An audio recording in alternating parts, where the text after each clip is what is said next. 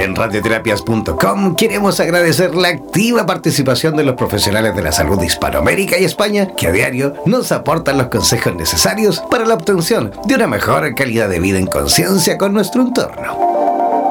Gracias por ser parte de los más de 30.000 profesionales inscritos en nuestra comunidad. No dejes de ingresar a nuestra página web e infórmate de la posibilidad de ser parte de nuestro staff de locutores o locutoras desde cualquier lugar del mundo. Somos la radio oficial de los terapeutas y profesionales del área de la salud presentes en 32 países a través de nuestras cuatro estaciones en español, portugués, inglés y ruso. Hazte parte de nuestras redes sociales y ayúdanos a construir la red de terapeutas más grande del planeta. Somos Radioterapias. Somos lo que sentimos. En radioterapias.com somos lo que sentimos. Mantente siempre comunicado con la radio oficial de los terapeutas del mundo. Síguenos en nuestro fanpage en Facebook, así como también en Instagram, buscándonos como Radioterapias. Además, podrás comunicarte en directo con nosotros a través de nuestro WhatsApp, el más 569-7242-7060, más 569-7242-7060. No olvides que en radioterapias.com somos lo que sentimos.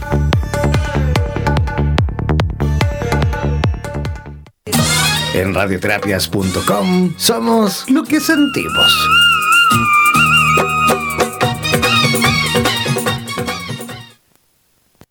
Buenos días Latinoamérica y el mundo. Ya es hora de levantarte de la cama, beber tu vaso de agua, comer frutas y frutos secos y conectarte al matinal más revitalizante del planeta. Durante dos horas disfrutaremos de buena música, noticias, actualidad, consejos para una buena salud física y mental, ecología y mucho más.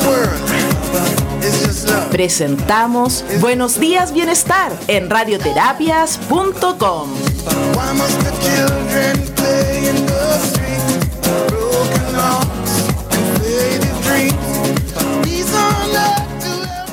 Hola, ¿cómo están? Muy buenos días, arrancando en vivo y en directo nuestro programa Buenos Días Bienestar eh, a través de la estación de Radioterapias en Español. Como les comentaba, en vivo y en directo comenzando una nueva semana, nuestra segunda semana, la verdad, porque la semana pasada estrenamos este programa con los mejores resultados. De verdad, súper contentos por la cantidad de gente que nos escucha a diario desde distintos lugares de nuestra Latinoamérica morena y también desde España, porque ellos también son parte importantísima de esta gran red de radioterapias en español.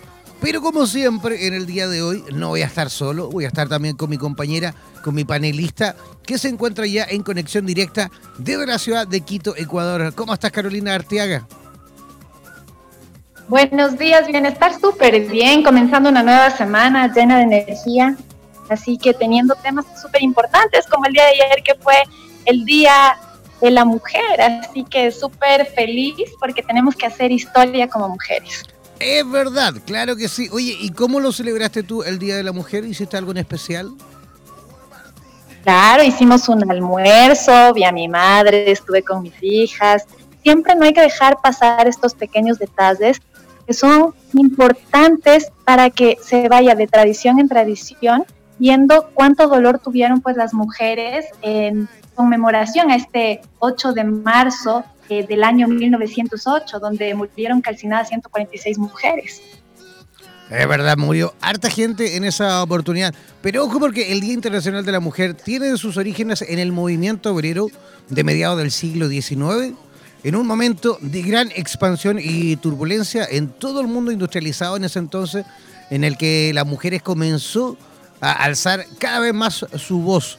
La vida de la mujer en Occidente por aquel entonces era una continua historia de limitaciones, ni derechos a votos, ni a manejar sus propias cuentas, ni eh, formación, no había capacitación, no había educación, con una esperanza de vida mucho menor que la, que la masculina, eh, por lógicamente consecuencia de partos y los malos tratos también que se le provocaban a la mujer.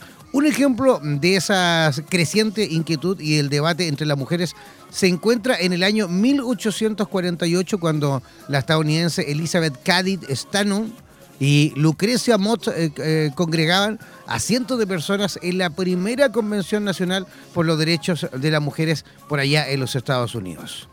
Ambas se mantuvieron... Adelante Carolina, querías interrumpirme. Adelante, póngale nomás.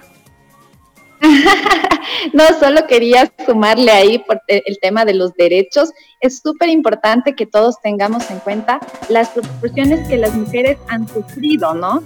Tenemos eh, un 48% de acoso sexual, 43% de violencia física, 43% eh, de violencia sexual, 22% de estereotipo de género y 14% de abuso doméstico. Yo creo que ya está bueno, ya está bueno que, eh, eh, que avancemos en esa materia, que evolucionemos los hombres, y ya está bueno de tanta em, tanta estupidez en realidad, porque a mí de repente me cuesta un poco entender que en el tiempo en el que estamos viviendo, en este 2020 incluso, todavía tengamos que saber o enterarnos de, noticias y de, situaciones como esa. Eh, no es posible que las mujeres no tengan los mismos derechos que los hombres en estos tiempos, insisto, parece que todavía en gran parte de nuestra existencia, o, mejor dicho, de este presente, todavía seguimos como agarrados a la prehistoria, ¿ah? en la cual la mujer no tiene los mismos derechos que el hombre, que lo encuentro ridículo por lo demás. O sea, no es posible que una mujer haga o realice el mismo trabajo que un hombre y que gane menos simplemente por el hecho de, nacer mujer. Ya está bueno que las cosas cambien, ya está bueno que las cosas avancen. A veces de repente, y de verdad, y lo digo con mucha sinceridad, a veces se siente incluso hasta vergüenza eh, o impotencia el, ser hombre. O sea, no es posible que los mismos hombres hemos eh, hecho tanto eh, negativo en cuanto a lo que pasa con la mujer. Oye, pero ¿sabes a quién le vamos a preguntar también con respecto a esto? Va a ser a nuestro primer invitado, que ya se encuentra en conexión directa desde, desde Colombia, desde Palmira, Colombia. Él es un tremendo profesional, ya hemos tenido la oportunidad de conversar con él varias veces. Él, ojo, porque de origen es ingeniero agrícola, es ingeniero agrícola, pero tiene un montón de formaciones, se dedica también a la medicina tradicional china, a la decodificación biológica, al proyecto sentido, a la memoria biológica celular, a la programación neurolingüística, en fin. También tiene, se dedica a, la, hipnosis ericksoniana. Bueno, tiene un larguísimo currículum, así que desde ya vamos a comenzar a saludar a Luis Ardile y le vamos a preguntar también cómo van las cosas por allá en, Colombia y cómo se celebró el Día de la Mujer por allí. ¿Cómo está Luis? Jan eh, y Carolina, muy buenos días. A la audiencia de Radioterapia, muy buenos días. Eh, bueno, aquí en Colombia la celebración del Día de la Mujer es eh, bastante particular. Casi siempre se celebra muy de una forma muy romántica, muy dulce, ¿no? Em, aun cuando yo siempre he sido una, en, tal vez la último, el último lustro sobre el hecho de que este día es el Día Internacional de la Mujer Trabajadora, pues enfoco mucho eso sobre sobre el contexto del trabajo, de los derechos del trabajo y esas formas. Pero aquí en Colombia generalmente se regala mucha, mucha rosa y se habla de la mujer dulce, de la mamá. Entonces, de hecho, ayer en nuestro grupo de radioterapias, en el grupo que tenemos de WhatsApp, hacía una disertación sobre, sobre ese fenómeno. El Día de la Mujer, eh, como lo tratan, es el Día de la Madre Esposa, es el Día de la Madre en general, que casi que se celebra a nivel mundial en diferentes fechas, pero pues es el Día de la Madre. El Día de la Mujer Trabajadora me parece que tiene que tener mucho más importancia y relevancia en tanto a, esas, a esos beneficios que aún no logra equiparar la mujer eh, referente al hombre, ¿no? ¿Y cómo, cómo, lo sientes tú, Luis, eh, digamos, desde la vereda de los hombres, ¿no? al igual que yo y como nuestros pares, también me imagino que eh, eh, eh, sientas a lo mejor alguna impotencia o, no, no sé, me, adelanto a tu, a tu, respuesta. Pero yo en lo personal me siento impotente muchas veces darme cuenta de la cantidad de, femicidios que, ocurren a diario, de la cantidad de violencia que todavía existe en Latinoamérica, del machismo incontrolado que en muchos países todavía perdura, ¿no? Bueno, aquí yo tengo una visión un poco opuesta y podríamos como casi que hacer un programa sobre este tema eh, a mí me parece que la, falta de la mujer, el, que salga la mujer a su trabajo, aquí voy a, voy a mucho a causar, a causar algo de escosor, pero la falta de la mujer en su casa ha hecho que se generan algunas estadísticas importantes en tanto al aumento de, personas eh, que cometen delitos en la calle, o sea, la, ausencia de la mamá eh, en la casa, lo he venido trabajando aquí, por lo menos en la ciudad de Palmira, hace más o menos unos 11 años, y antes he venido en Colombia trabajándolo tal vez unos 20 años. Y, como la, no, puede ser, y no puede ser la ausencia del papá también, porque ojo, la mamá no solo que tiene la responsabilidad, sino ambos, ¿no? Claramente, claramente, sí, no. Hablo específicamente de la mujer, ¿no? La ausencia de la mujer en algunas, en algunos roles, la ausencia en la, ella se va a trabajar y vuelve. Entonces ya además de que trabaja en el día, tiene que volver a hacer cosas que el hombre no hace, para allá iba. Entonces tiene que llegar a hacer las tareas domésticas y además acompañar las tareas de los hijos eh, con un papá que generalmente no es muy funcional. Entonces veo mucho en mis consultas eh, mujeres quejándose sobre la inutilidad de los hombres, pero pues esa inutilidad de los hombres es una, una función que como sociedad hemos creado, por lo menos aquí en Colombia, ¿no? En las sesiones que tengo yo la oportunidad de atender. Son hombres que no son muy útiles para estas mujeres, pero estas mujeres a su vez están criando hijos que ven a su mamá guerrera, poderosa, y tienen la idea de conocer una de conocer y conseguir como pareja a una mujer como su madre, una cosa así. Exactamente, ahí yo voy a opinar un poquito como mujer. Es el tema que ahora se es verdad, la mujer tiene muchos roles porque tiene que ser ya no solo el rol de madre, sino el rol de proveedora, dadas las circunstancias económicas donde las dos personas tienen que proveer para un hogar. Y aparte de esto, eh, la mujer que tiene todo el rol y muchas de las veces la administración entera, tanto eh, a veces económica como de la familia. Y es verdad, en, básicamente en 1970, 1980 podemos estar diciendo que se criaba que los hombres no ingresen a la cocina, no compartan los roles femeninos, lo cual ha hecho muchas de las veces que ahora en nuestros tiempos se vea que los matrimonios no resisten, porque no resisten a la presión de lo que está pasando, que el hombre también tiene que participar en los roles considerados antes femeninos, como el aseo de la casa o el cuidado de los hijos. Perfecto, Carolina, ahí, ahí difiero un poco y, pues quiero notar algo, y es que muy seguramente la mujer en esa necesidad, algunas, no todas, en esa necesidad de expansión, ha ocupado un poco el espacio del hombre, tanto afuera como adentro del hogar, y eso hace el, que un hombre, además que tiene las características de buscar su propia comodidad, eh, pues deje el espacio para esta mujer y que esta mujer tenga que finalmente hacer todo con los sufrimientos y, el, y, el, y la desazón que esto implica, ¿no?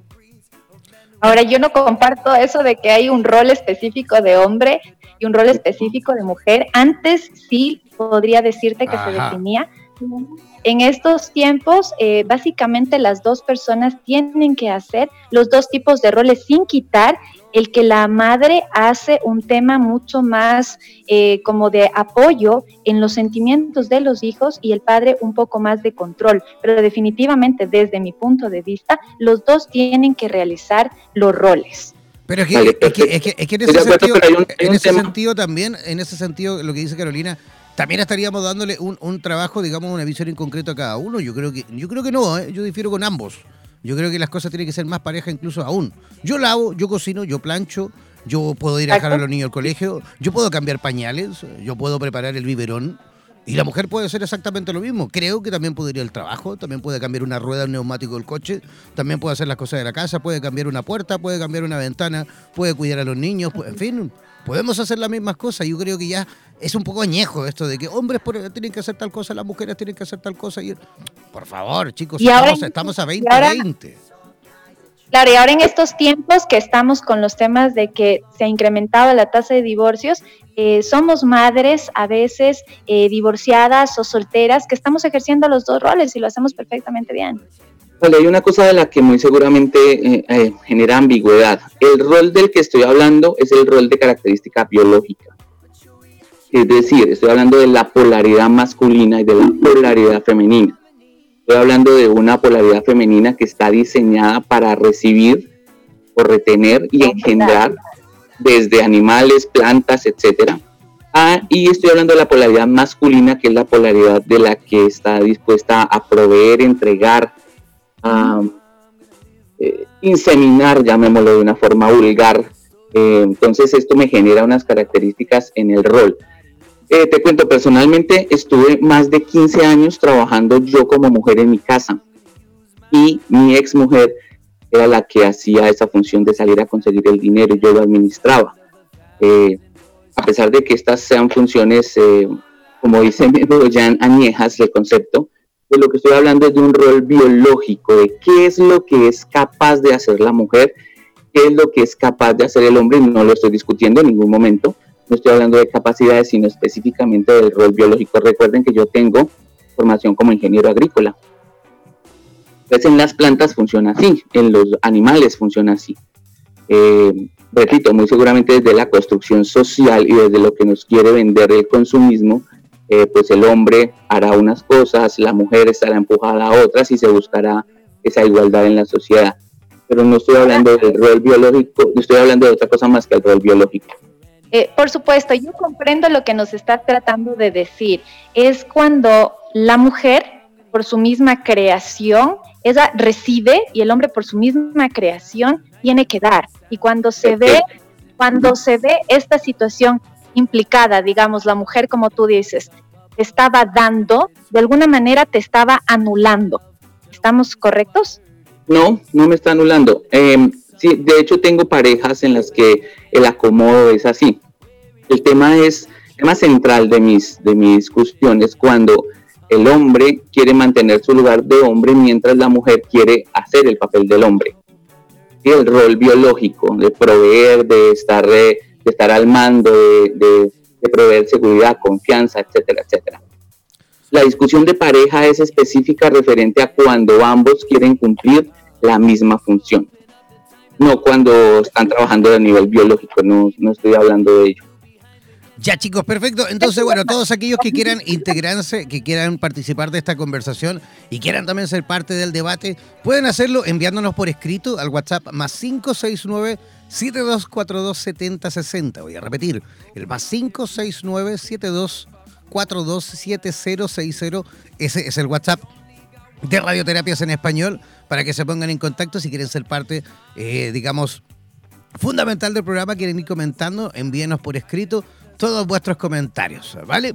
Ya, oye Luis Ardila, pero lo que, lo que nos eh, convocó en el día de hoy es un tema también maravilloso y súper importante porque yo creo que también, incluso uniéndolo con este primer tema que hemos eh, conversado, eh, la economía consciente es una gran herramienta que podría justamente ayudar incluso a equiparar eso en cuanto a la economía, a, la administración del dinero en casa. Y también, antes de, digamos, de cerrar esa pregunta, quiero hacerte inmediatamente otra. Es cómo podemos, eh, digamos, explicarle a, la gente que nos escucha que ya hay un montón de gente conectada desde Argentina, desde Ecuador, desde Colombia, desde Chile, desde Panamá, vemos gente de Perú, vemos gente de, República Dominicana.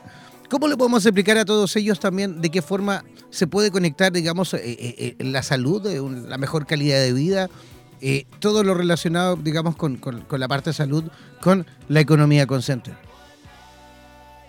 Bueno, es relativamente simple. Em, en economía consciente, lo que se busca es como analizar y entender cuáles son los diferentes factores a nivel consciente e inconsciente que afectan la percepción de la abundancia en una persona. Eh, economía consciente no solamente habla del dinero, sino precisamente de lo que mencionas, de la salud, de la vida en general. Entonces, de esta forma, nosotros aprendemos a reconocer, a acoplar y a mantener estos aspectos de abundancia en el entorno. Y eso se ve en el cuerpo físico, en la salud, se ve físicamente materializado afuera en nuestras pertenencias y entendemos la abundancia como una expresión de sanación y armonía. Eso es lo que pasa. Eh, ¿Qué pasa con la economía que tenemos? ¿Ya sería obsoleta? El problema no es un sistema, sino nuestro estilo de vida en cuanto al tema de producción y consumo. Bueno, ahí hay que hacer eh, como énfasis en, varias cosas, ¿no? Nosotros estamos eh, a nivel global, nivel casi que universal, dominados por una fuerza, por una fuerza particular que tiene un interés. En líneas sociales lo podemos en líneas generales, perdón, lo podemos llamar como la banca. La banca tiene una idea. Eh, y su forma pues tiene una idea, es básicamente eh, casi que controlar los, los, bienes de, generación de capital. Eh, nosotros lo que hacemos aquí a, nivel casi que personal es tratar de hacer que el individuo entre en una forma de abundancia en él mismo mediante el dominio de tres técnicas particulares en las que dependemos también de la banca, pero pues así podemos hacer cosas diferentes por fuera. Y esas tres formas son eh, la, la, formulación de un deseo, el mantener el objeto deseado y el multiplicar para los demás. En esa medida, esos son casi que los pilares de, nuestra, de nuestro manejo de economía consciente. Y bueno, lo que pasa en la economía mundial pues tiene mucho, mucho que ver con esa forma de la banca y de cómo se mete la banca en algunas operaciones para alterar eh, los, cualquier modelo social y político, ¿no? Perfecto. Oye Luis, digamos eh, que la economía consciente, ¿en qué o de qué forma la podemos, digamos, diferenciar de la economía tradicional, la que conoce todo el mundo? Em, la economía consciente depende específicamente de la percepción de tu abundancia. En la medida en que yo perciba mi abundancia y me entere de qué es lo que me corresponde realmente, qué es lo que es coherente conmigo, estaré ejecutando un movimiento real de economía consciente para mí. No soñar mucho más allá de lo que yo debería soñar. Eh, por lo tanto, digamos que también estoy en contra de esas fórmulas eh, y de esos mapas de los, de los deseos, etcétera, etcétera. Y no soñar menos de lo que soy capaz. Son esas dos polaridades. Carolina, ¿qué no es economía, qué no es economía consciente? Economía consciente es el derroche. Economía consciente es, la, es el desperdicio. Economía consciente es eh, gastar y gastar bolsas, gastar y gastar papel. Eh, es, eh, no sé, coger una, una polera, como le dicen ustedes, una camiseta, como le decimos aquí en Colombia, y cuando ya está vieja, botarla directamente al, al, al tacho la basura, la caneca. economía consciente es entender qué es lo que estamos haciendo y cuál es nuestro tanto propósito como nuestro sentido vibratorio. Eso es economía consciente. También se, se, comenta que la economía, digamos, más racional sería aquella que cada beneficio, cada utilidad que podemos obtener, digamos, de cualquier eh, comercialización, de cualquier producto que, que, vendemos o de cualquier servicio que también podamos, digamos, prestar, esas utilidades que nos llegan también en gran parte de ese porcentaje, o, mejor dicho, en gran parte de esa utilidad, debamos eh, destinar un porcentaje importante también a la reutilización, a la reinversión de ese mismo de, esa um, utilidad, ¿o me equivoco? Sí, está perfecto. Es, es, exactamente es. Nosotros aquí las, lo que llamamos la inversión, la hacemos en, tres formas. Eh, y son los tres pilares. Hemos definido aquí que son casi que los tres pilares del ser humano.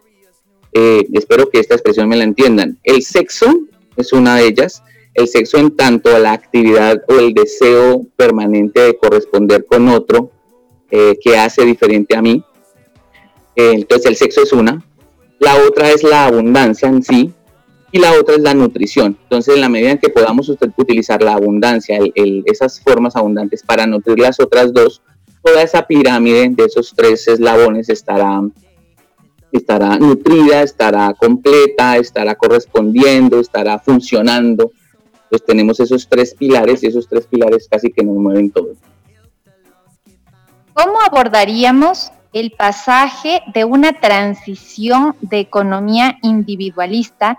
Hemos visto que está basada en, el, en, las compras, ¿no es cierto? En un capitalismo. Eh, ¿Cómo la movemos nosotros a que sea basada en el ser humano y con una economía de interconexión y cooperación? Es lo que te estoy comprendiendo que es economía consciente. Sí, perfecto, Carolina, esa es la idea. Bueno, ahí hay que, hay que, el, pasaje es relativamente simple, parte del individuo, pero es compleja en la medida en que el individuo tendría que soltarse de aquellos eh, deseos montados por el consumismo, por la sociedad capitalista como tal. Em, aquí en Colombia pasa una cosa y es que en horario triple A en televisión generalmente presentan eh, muchas propagandas eh, referentes a ciertos temas particulares cuando están en la noche, entonces presentan temas específicos de cremas, leches para bebés, cremas para mujer, champú para mujer, jabón para mujer. En la tarde presentan muchos vehículos, propagandas de muchos vehículos, propagandas de ropa deportiva, de zapatos deportivos. En la medida en que nosotros permitamos que se nos permee, eh, se nos permeen los deseos y queramos montar una cosa inconsciente, que, ese, que nuestro medidor, nuestro indicador de éxito, sea el tener tal carro, tal, tales zapatos, tales poleras, o tener de tal forma a nuestros hijos, o, tal, utilizar tal producto, pues estaremos sumidos en esta, en esta que tú llamas la economía eh, capitalista. Nos podemos pasar en la medida en que sepamos conscientemente qué es lo que nos corresponde, qué es lo que es para nosotros realmente una necesidad. Y cuando he trabajado esto en talleres, la gente casi toda, casi en su mayoría, me, atrevería a decir que casi el 100%, pero pongamos un poquitico menos, 99% de las personas eh, cuando hacen un taller conmigo entienden que sus necesidades ya están cubiertas, que lo demás es lujo, es totalmente lujo. Entonces, eh, tener eh, una casa, pues yo puedo tener una casa en una parte, pero puedo tenerla en otra mejor. Entonces, el entender qué es lo que realmente me corresponde es relativamente el, centro, es, es, lo, que, lo que funcionaría allí entender qué es lo que conscientemente a mí me corresponde y qué es lo que conscientemente me hace generar desperdicio. Esa sería la respuesta a esa pregunta para hacer ese pasaje. Ahora hay otra cosa importante y es que el ambiente en el que estoy rodeado eh, pesa mucho sobre mí, ¿no? La vibración de mi clan, eh, si la vibración de mi clan es de pobreza, eh, pues yo voy a tener que luchar mucho para salir adelante y ser una persona abundante en ese medio. Mientras que si tengo la oportunidad de tener un clan en el que sea nutritivo, en que la información sea nutritiva, en que las formaciones nutritivas va a ser mucho más sencillo. Aquí estaremos hablando de personas diferentes, ya no tanto en sus derechos, sino en las oportunidades que esas personas tienen. Yo quería hacerte una consulta. Hay, obviamente, el 99.9 es una economía que funciona con dinero. Yo había escuchado que hay economías que funcionan sin dinero y que básicamente están yendo a esto de la economía consciente. ¿Me puedes dar ejemplos de esto? Bueno, nosotros aquí no renunciamos a la banca, nosotros aquí nos movemos con el dinero y de hecho aquí en Colombia, en Colombia y aquí particularmente en la ciudad donde vivo en Palmira, soy uno de los terapeutas más costosos. Creo que soy el más costoso, son personas más costosas, entonces nosotros trabajamos con dinero. Lo que hacemos es eh, determinar qué es lo que pasa con ese dinero y cómo nos movemos con ese dinero. Determinar conscientemente cuáles son nuestras necesidades y determinar conscientemente cuáles son nuestros lujos y posteriormente cuáles serían nuestros desperdicios. Sin embargo, aquí hay una forma de trabajo eh, y es que nosotros intercambiamos productos. Eh, yo ya tengo afortunadamente algunas, algunas discípulas que están trabajando con terapias y bien informadas de otra cosa. Ejemplo, tengo fisioterapeutas muchas, tengo algunas personas que son esteticistas, eh, en fin, voy a poner estos ejemplos. En el momento en el que yo necesito una fisioterapia, voy donde la fisioterapeuta y se la cambio por una sesión conmigo, una cosa así. Eh, voy a donde alguna voy a, entrenamientos de acondicionamiento físico a gimnasio y esa mensualidad se la cambio por tantas sesiones conmigo. Eh, es una forma de, entender que no solamente tenemos que pagarnos con dinero, sino que a veces inclusive es mucho más valioso pagar con aquellas cosas que ya tenemos, que sabemos hacer y que son funcionales para el otro. Perfecto. Luis, eh, em, y esto rapidito, porque ya estamos casi finalizando este espacio. ¿Cómo, ¿Cómo, las personas que quieran y que participan, me imagino, de tus actividades o no, o las personas que se encuentran conectadas en Colombia o en el resto de nuestra Latinoamérica morena y quieren aprender un poquito más de esto, ¿tú estás dando capacitaciones con respecto a esto? ¿Cómo lo haces? Bueno, yo hago dos tipos de formaciones, una presencial y una virtual. Em, por virtuales, entonces hacemos algunos cursos, particularmente en economía, es uno de los cursos, pero pues en todas las técnicas que trabajo, básicamente en medicina tradicional china, bioeco, pero doy algunos cursos eh, cortos e intermedios sobre estos temas. Perfecto. ¿Y, y, dónde las personas pueden localizarte y pueden ir viendo a lo mejor esa programación, esa cartelera? Bueno, em, pueden buscar Biorbe, ambas con B larga, Biorbe, eh, en Google y ahí encontrarán toda la información referente al tema. Biorbe Cursos o Biorbe Conferencias y encontrarán una página web, encontrarán todas mis redes sociales, Facebook, bueno, está toda la información está disponible todo el tiempo. Perfecto, Luis. Oye, queremos agradecerte tu visita nuevamente una vez más y queremos sin duda Muchísimo. saber un poquito más de ti en el futuro, que nos estés constantemente visitando, así tenemos la oportunidad de ir eh, aprendiendo un poquito más con respecto a lo que tú sabes y también dando la oportunidad de que, de que te conozcan, ay, que conozcan esa parte de Colombia también terapéutica que es tan importante, ¿vale? Vale, ya, muchísimas gracias. Eh, un abrazo y a Carolina igualmente, muchísimas gracias por invitarme, me divertí muchísimo hoy. Un abrazo gigantesco, Luis. Que tengas una linda semana. Vale, Jan, un abrazo.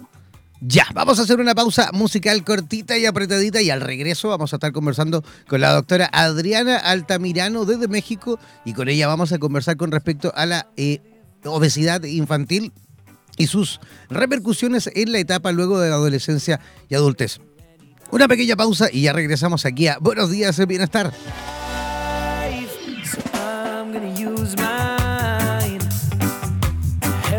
Somos la radio oficial de los terapeutas holísticos del mundo. En radioterapias.com somos lo que sentimos.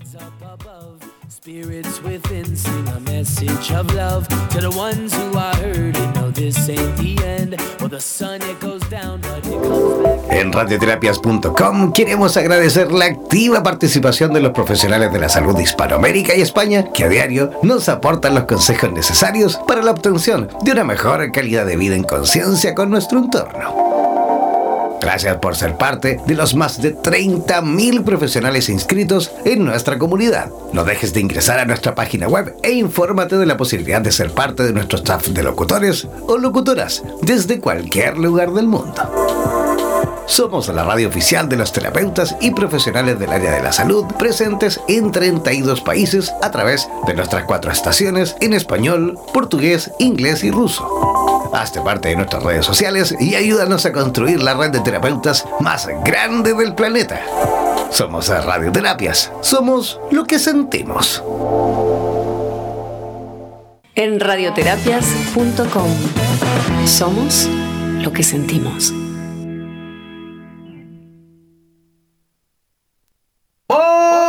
Mantente siempre comunicado con la radio oficial de los terapeutas del mundo. Síguenos en nuestro fanpage en Facebook, así como también en Instagram, buscándonos como Radioterapias. Además, podrás comunicarte en directo con nosotros a través de nuestro WhatsApp, el más 569-7242-7060, más 569-7242-7060.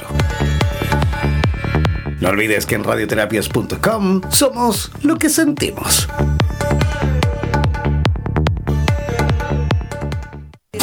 En radioterapias.com somos lo que sentimos.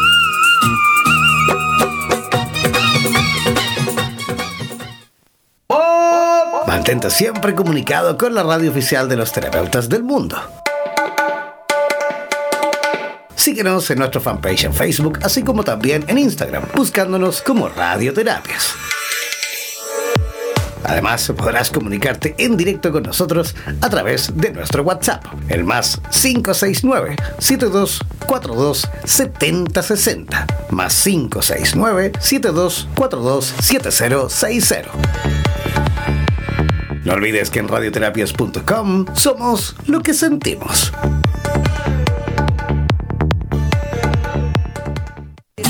En radioterapias.com somos lo que sentimos.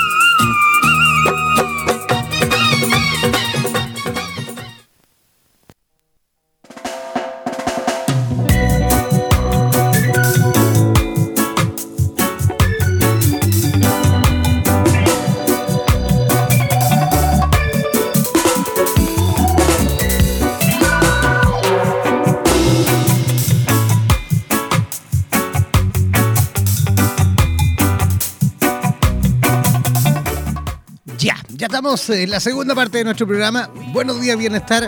Carolina, vamos a conversar un tema maravilloso, eh, maravilloso en el sentido de que podamos, por supuesto, me imagino, de alguna parte, de alguna forma, hacer prevención con esto, con esto que va avanzando. Yo creo que de, una forma rapidísima. Estamos súper preocupados en estos tiempos de lo que pasa con el, con el coronavirus a nivel mundial, pero sabemos también que existe otra especie como de, de pandemia que va avanzando de la misma forma, igual de rápido, que es la obesidad infantil en nuestra Latinoamérica morena, ¿no? Es cierto, como tú dices, la obesidad es una pandemia mundial y los eh, niños y adolescentes son un grupo vulnerable. Se estima, Jen, que más o menos el 40% o más de los niños y el 70% o más de los adolescentes con obesidad van a llegar a ser adultos obesos, con un impacto negativo en la salud y en cargas de las enfermedades. Entonces te comento que los niños y adolescentes con sobrepeso y obesidad obviamente tienen un mayor riesgo de presentar enfermedades crónicas como eh, problemas cardiovasculares, cáncer, diabetes, asma en la edad adulta y obviamente les eleva la mortalidad. Tenemos que tomar en cuenta que las enfermedades agudas y crónicas están asociadas con este exceso de peso que no solo le va a afectar la calidad de vida al niño, al individuo, al adulto, sino que también van a representar un costo individual a la sociedad y a la salud. Así es, y es por eso que tenemos a nuestra segunda invitada del día de hoy. Ella está conectada desde Ciudad de México, es eh, médico eh, especializada en medicina general integral y también en medicina estética. Le damos la bienvenida desde ya a la doctora Adriana Altamirano. ¿Cómo estás, Adriana? ¿Nos escuchas? Hola, ¿qué tal? Buenos días. Creo que sí, los estoy escuchando. Pero... Perfecto, doctora. Oiga, algo por ahí vamos comentando con respecto a, cómo ha ido avanzando el coronavirus en, en, el resto del mundo y nos tiene, por supuesto, a todos de cabeza estudiando la problemática y, por supuesto, también siguiéndole los pasos. Pero ¿y qué, está pasando con esta otra pandemia que nos viene afectando desde hace ya muchísimo tiempo y que también, por supuesto, va cobrando vidas humanas, en, eh, por supuesto, en la posibilidad que va teniendo de ir provocando en paralelo otro tipo de patologías? ¿O me equivoco? Así es, efectivamente, eh, tenemos ya varias décadas eh, con este, como tú dices, pandemia, este padecimiento que va en creciente, eh, el que, bueno, tenemos incluso enfermedades con repercusiones que solo se tenían anteriormente exclusivamente en los adultos, y en este caso está en aumento en los niños también. Esto eh, tiene muchas eh, etiologías, muchas causas, pero eh, principalmente es el alimento. está pasando el tiempo y conforme estamos evolucionando como sociedad, tecnológicamente, etcétera, bueno, hay más alimentos procesados, los niños se alimentan más de, este tipo de productos y eh, también el sedentarismo, que es un, problema el cual bueno, está quejando en la mayor parte del mundo, puesto que hay más eh, formas de que el niño se divierta, se entretenga, sin necesidad de salir a la calle. Entonces, esto nos está implicando un problema eh, muy grande, puesto que eh, efectivamente, como lo comentaban, eh, la mitad de los adultos con sobrepeso es niños con exceso de peso y el dos dos tercios de los niños con índice de masa corporal aumentado son luego jóvenes con índice de masa corporal todavía más elevado. Esto aumenta evidentemente la mortalidad en los adolescentes. Eh, tenemos eh, bueno, estadísticas en las que nos dicen que un eh, adolescente con un índice mayor de, eh, índice de masa corporal mayor tienen tasas de mortalidad un 30% superiores a niños que tienen un peso. Entonces, bueno, sí es algo alarmante, principalmente es como eh, un aviso, una alerta hacia los padres, porque a veces no es el hecho de que el niño sea glotón, como dicen por ahí, o eh, que tenga cierta ansiedad por los alimentos, sino más bien es lo que el padre eh, lo que más todos los días, y a veces es más prácticas, ¿no? Adriana, Adriana, a ver, si, si, te puedes mover un poquitito porque estás como con problemas de señal, te, te perdemos de repente, estás conectada al, al Wi-Fi. ¿no es cierto?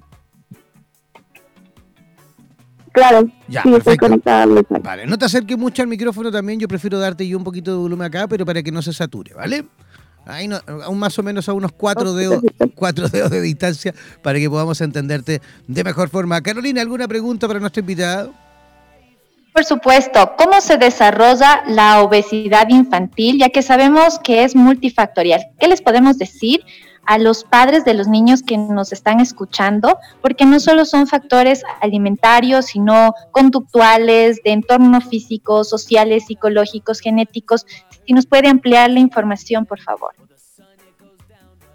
Creo que sí. Efectivamente hay varios factores que nos eh, pueden propiciar a esta, enfermedad, porque está catalogada eh, principalmente como una enfermedad. Eh, evidentemente, como le comentabas, hay factores genéticos que no podemos cambiar, eh, son, son, cosas que encontramos ya en, en los genes y tenemos poderes que, que tienen en sobrepeso. Evidentemente tenemos esta carga genética fuerte eh, ¿qué podemos hacer? Eh, transformar algunos de los hábitos, efectivamente, incluso también de forma familiar. Si el niño ve que eh, de forma familiar eh, todos comen de una forma balanceada, equilibrada, alimentos sanos, alimentos que pueden dar un aporte calórico adecuado, además de energético, que es lo que realmente se busca en esta alimentación y que bueno hacen algún tipo de actividad física, pueden hacer incluso de forma familiar, eh, que el padre inculque esta situación en, la que vaya con otros niños a, a, eh, juegos de equipo. Todo esto nos, nos influye de forma positiva en, el niño. Eh, como lo comentaba anteriormente, eh, no a veces no tiene tanto que ver lo que el niño come, y la ansiedad que tenga por comer o ese tipo de situaciones, pero también el entorno en el que vive, eh, la influencia que tiene de los padres, incluso de otros eh, niños en las escuelas. Este, y bueno, es, algo importante. Y una de las cosas primordiales es desayuno. Eh, se ha dicho a lo largo del tiempo, y es algo que quiero recalcar mucho, el desayuno es, es la base principal el día para que el niño tenga una buena alimentación el resto del día. Lo llamamos que es el despertador de los ciclos del hambre y la sociedad. Eh, se dice que la ausencia de esta parte importante en, la alimentación del día se asocia, a un riesgo incrementado de obesidad en el niño y en el adolescente eh, en un aproximado de 20% por arriba de lo, de lo normal. Entonces, bueno, si el padre y, implementa esta parte importante de darle desayunar todos los días a este pequeño, eh, acostumbrarlo a que tenga este, esta mm, forma equilibrada y, ordenada de alimentarse. Esto lo hará el resto de, su, el, el, resto del día y por lo tanto también el resto de su vida. Entonces, bueno, esto es importante en esta situación. Ya, perfecto. Oye, te estamos escuchando un poquito mal ahí, ¿eh? Estamos teniendo un poquito de problemas con tu sonido, con tu teléfono. Esperemos que podamos, hoy te puedas mover un poquito, acercarte al router, te perdemos, te escuchamos un poquito raro. No te acerques tanto, tanto al micrófono, por eso digo, aléjate un poquito para que no sature, ¿vale?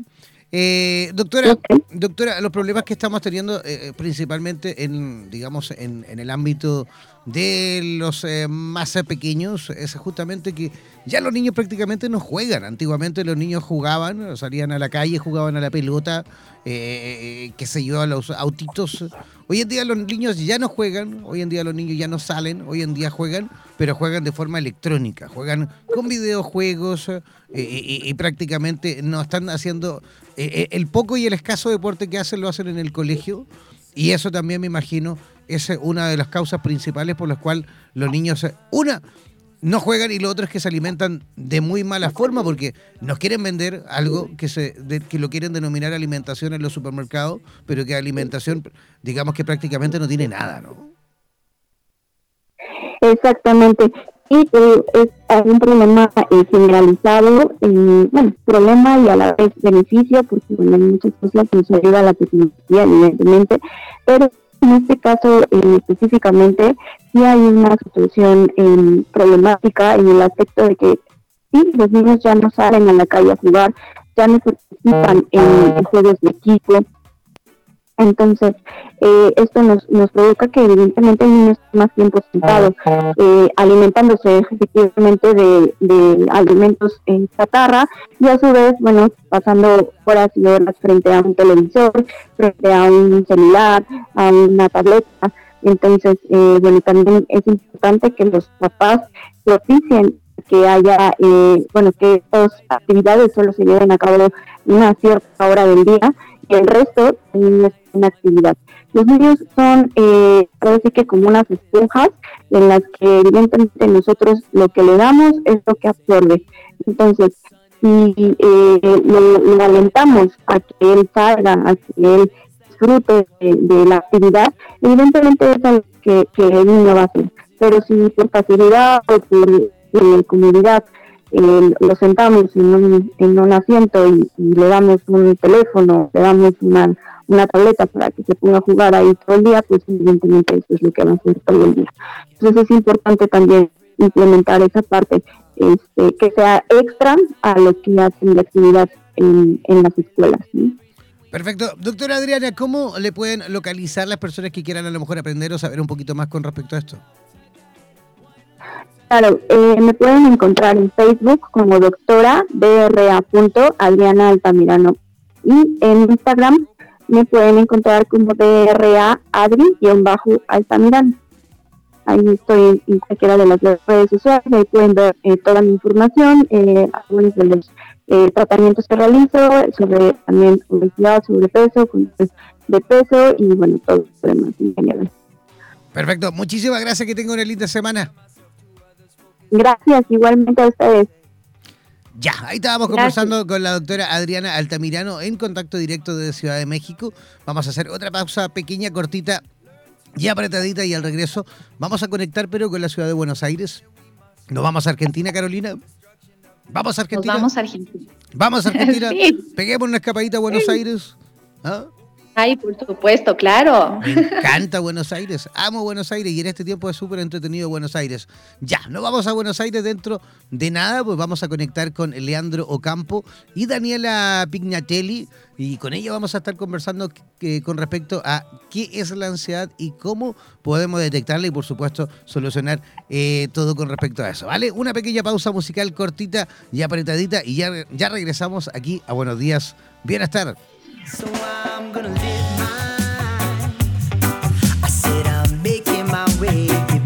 Somos la radio oficial de los terapeutas holísticos del mundo. En radioterapias.com somos lo que sentimos.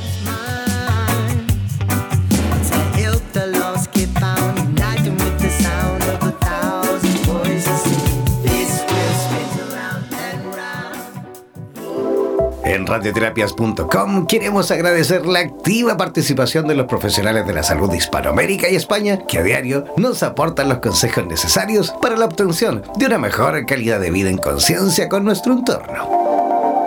Gracias por ser parte de los más de 30.000 profesionales inscritos en nuestra comunidad. No dejes de ingresar a nuestra página web e infórmate de la posibilidad de ser parte de nuestro staff de locutores o locutoras desde cualquier lugar del mundo.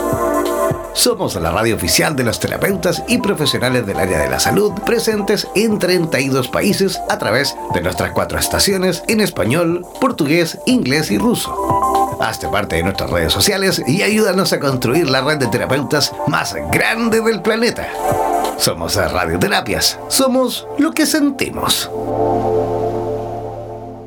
En radioterapias.com somos lo que sentimos. Mantente siempre comunicado con la radio oficial de los terapeutas del mundo. Síguenos en nuestro fanpage en Facebook, así como también en Instagram, buscándonos como Radioterapias. Además, podrás comunicarte en directo con nosotros a través de nuestro WhatsApp, el más 569-7242-7060, más 569-7242-7060. No olvides que en radioterapias.com somos lo que sentimos.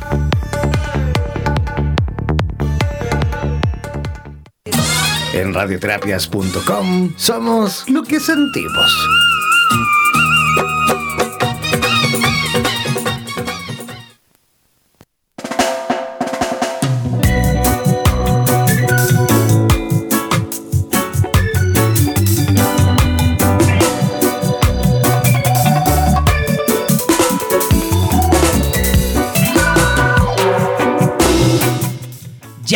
Estamos de regreso, ya estamos en la tercera parte de nuestro programa.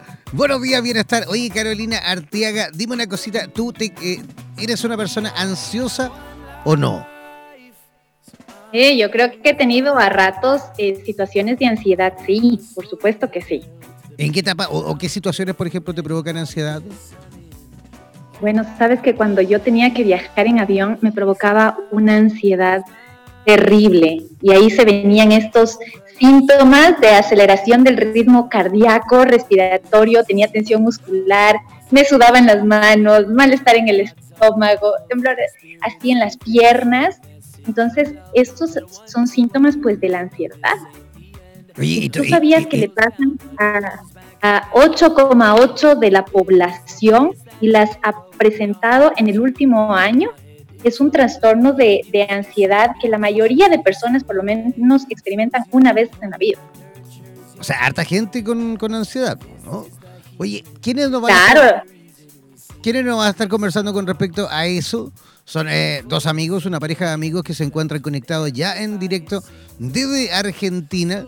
Así que ellos son coach y, y, lógicamente se dedican también a ir capacitando a la población ahí en Argentina con respecto a todo lo relacionado también con la ansiedad.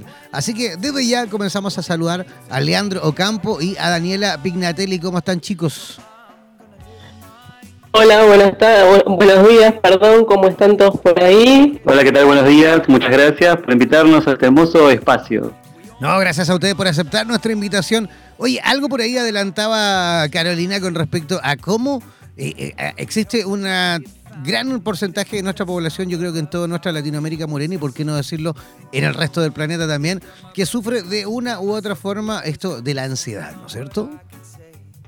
Sí, es un tema recurrente, es normal en realidad, ¿eh? Eh, cuando la ansiedad eh, no, no, no pasa por los habitualmente, pero es normal cuando nos sacan, por ejemplo, de algunos momentos en nuestra vida, ¿no? Que eh, nos están alertando de algún peligro o riesgo.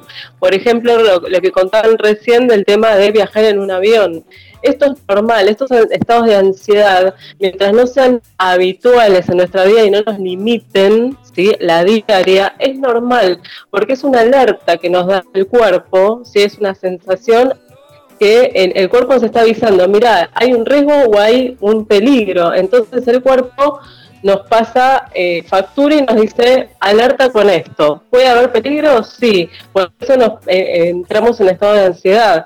Eh, y es normal, por ejemplo, cuando tuvimos algún caso, no sé, yo era chiquita y de repente me ataca un perro.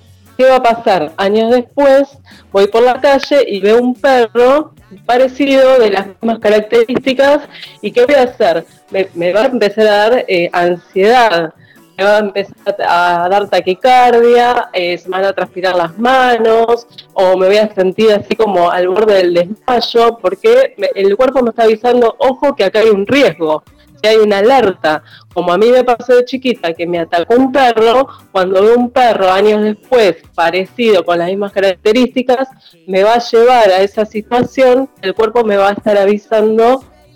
De esa manera, con un estado de ansiedad que hay un, una alerta o un peligro.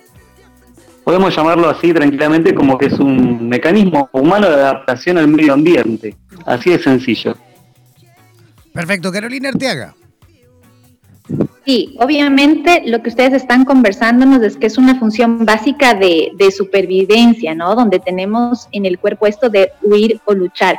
Yo quiero eh, preguntarles cuál es la diferencia entre la ansiedad psíquica y la ansiedad somática. ¿Cómo? ¿Cuál es la diferencia entre la ansiedad eh, psíquica y la ansiedad somática? Claro. Claro, la, la, somática es cuando nosotros pensamos en algún momento que nos va a pasar algo, pero sin fundamento.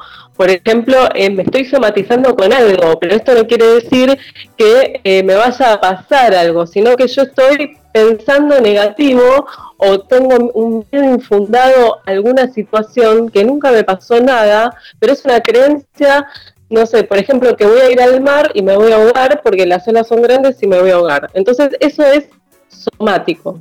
¿Sí? Eso quiere decir que eh, me, estoy inventando una situación en mi cabeza y no tiene que ver con algo que realmente me puede llegar a pasar.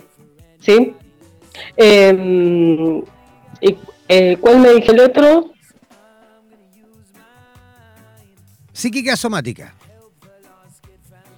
Sí, pero, pero, a ver, pero, y bueno, adelante. Puede ser que claro, el psíquico puede ser que sea una reacción adaptativa, o sea, que es un síndrome que acompaña diversos eh, padecimientos médicos o psiquiátricos. ¿Sí? O sea, puede, esto puede ser que eh, tenga algún problema eh, psicológico por el cual me trae ansiedad, ¿sí? Entonces, por ejemplo, en los estados de pánico puede ser que sean este, un síndrome psiquiátrico o psicológico más eh, que, eh, que psicosomático, no sé si se entiende.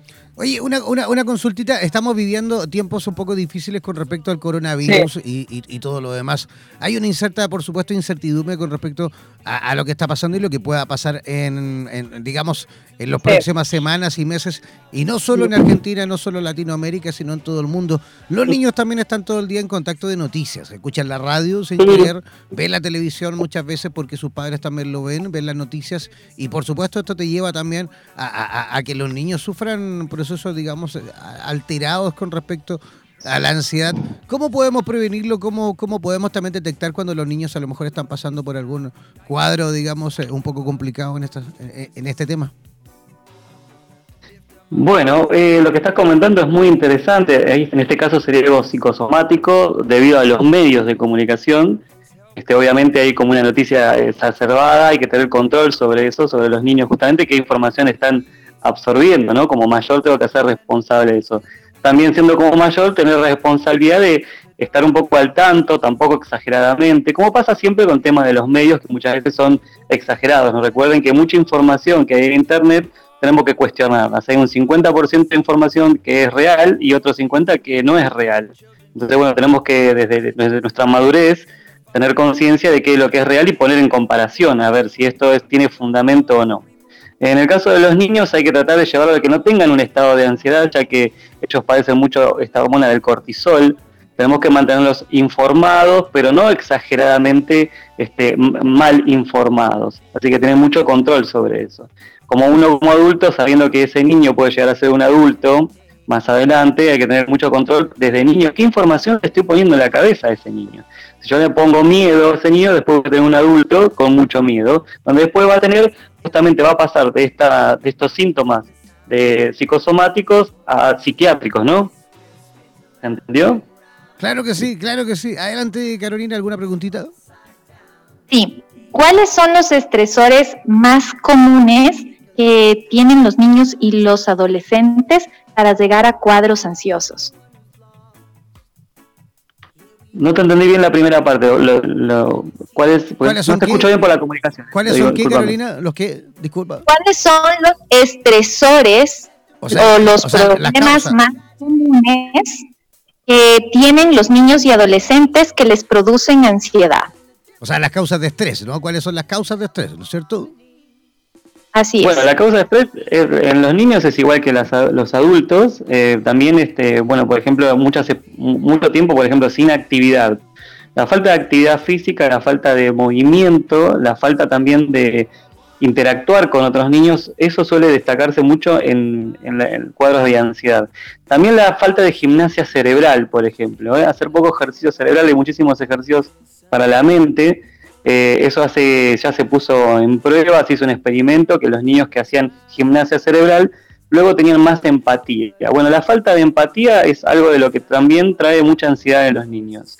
Eh, muchas otras veces exposición a los videojuegos, videojuegos violentos, películas violentas, este, incluso hasta, fíjense, partidos de fútbol que normalizamos la violencia, eso también los pone en estado de ansiedad a los niños. Hay que tener mucho cuidado con lo que ven, hay que tener control de los que ven y no dejarlos a la merced del Internet que elijan lo que ellos quieren ver, que a veces tiene que ver no con lo que ellos quieren ver, sino con un estado de, mm, de inconsciencia colectiva que los arrastra a eso. Y también eh, tienen que tener en cuenta la alimentación de los niños, porque eso también eh, trae bastante ansiedad. Por ejemplo, los niños que están consumiendo mucho, mucha comida, mucha grasa, muchos dulces, muchos eh, el azúcar más que todo, las gaseosas, eh, los dulces, todo eso hace que eh, los niños traiga ansiedad. Entonces tenemos que tener cuidado en la alimentación, tanto sea para niños como adultos, ¿no? Pero ya que estamos hablando de los niños, entonces reducir el consumo de azúcares para ellos.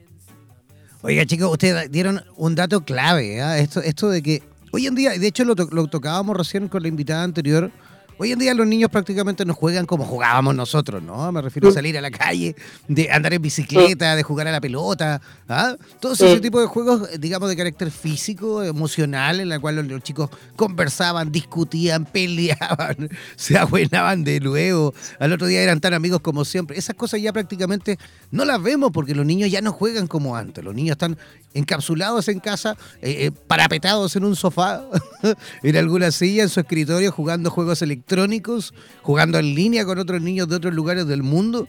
Y eso también, por supuesto, disminuye la posibilidad de que a lo mejor los niños sean felices en otro ámbito, ¿no? Por ahí alguien nos decía hace un tiempo atrás, otro entrevistado, nos dijo algo que a mí se me quedó súper grabado, que fue, sin movimiento no hay energía. Los niños están justamente pasando eso, que justamente no se mueven hoy en día. eh, eh, es, es muy básico lo que realizan en cuanto a ejercicios físicos, en cuanto a juegos relacionados, digamos, a lo mejor con la posibilidad de salir a estar en contacto con otros niños. Eso también me imagino sin duda eh, es una de las causas también de que los niños puedan ir aumentando sus niveles de ansiedad cuando se enfrentan a alguna situación, digamos, eh, un poco incómoda, ¿no? Exactamente, o sea, tanto niños como, como adolescentes, ¿m? la sociedad hoy eh, se está, eh, est- están acostumbrados a la soledad, a estar eh, cada uno encerrado, como decís, encapsulados en su casa, eh, frente de una máquina, una computadora, un televisor o lo que sea, no hay interacción entre los humanos y esto hace que eh, cada vez nos aislemos más y cuando nos encontramos, ¿no? Es- estos momentos de- de estar en contacto, ahí eso genera ansiedad, porque claro, me estoy encontrando con algo que no es habitual para mí, que a ver qué va a pasar es una alerta para mi cuerpo, ¿no?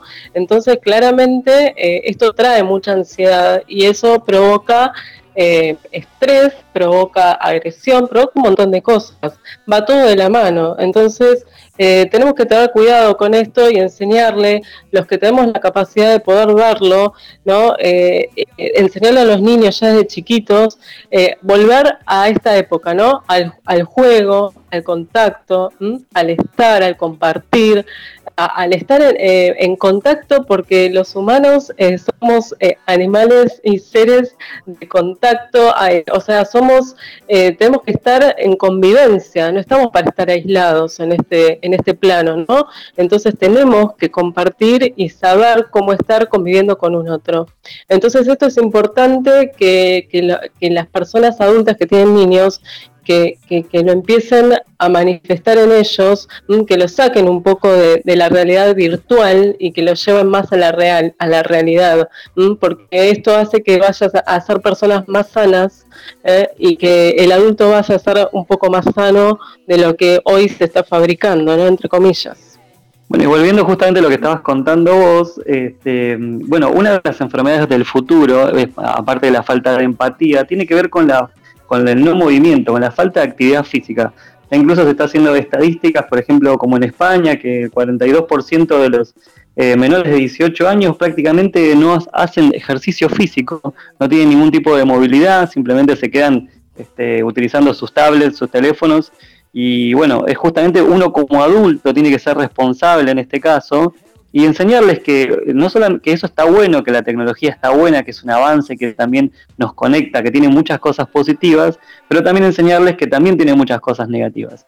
Y cuando el ser humano se sale de su parte humana, de su parte biología, empieza a sufrir. Y cuando sufre aparecen las enfermedades, tanto psíquicas eh, como biológicas.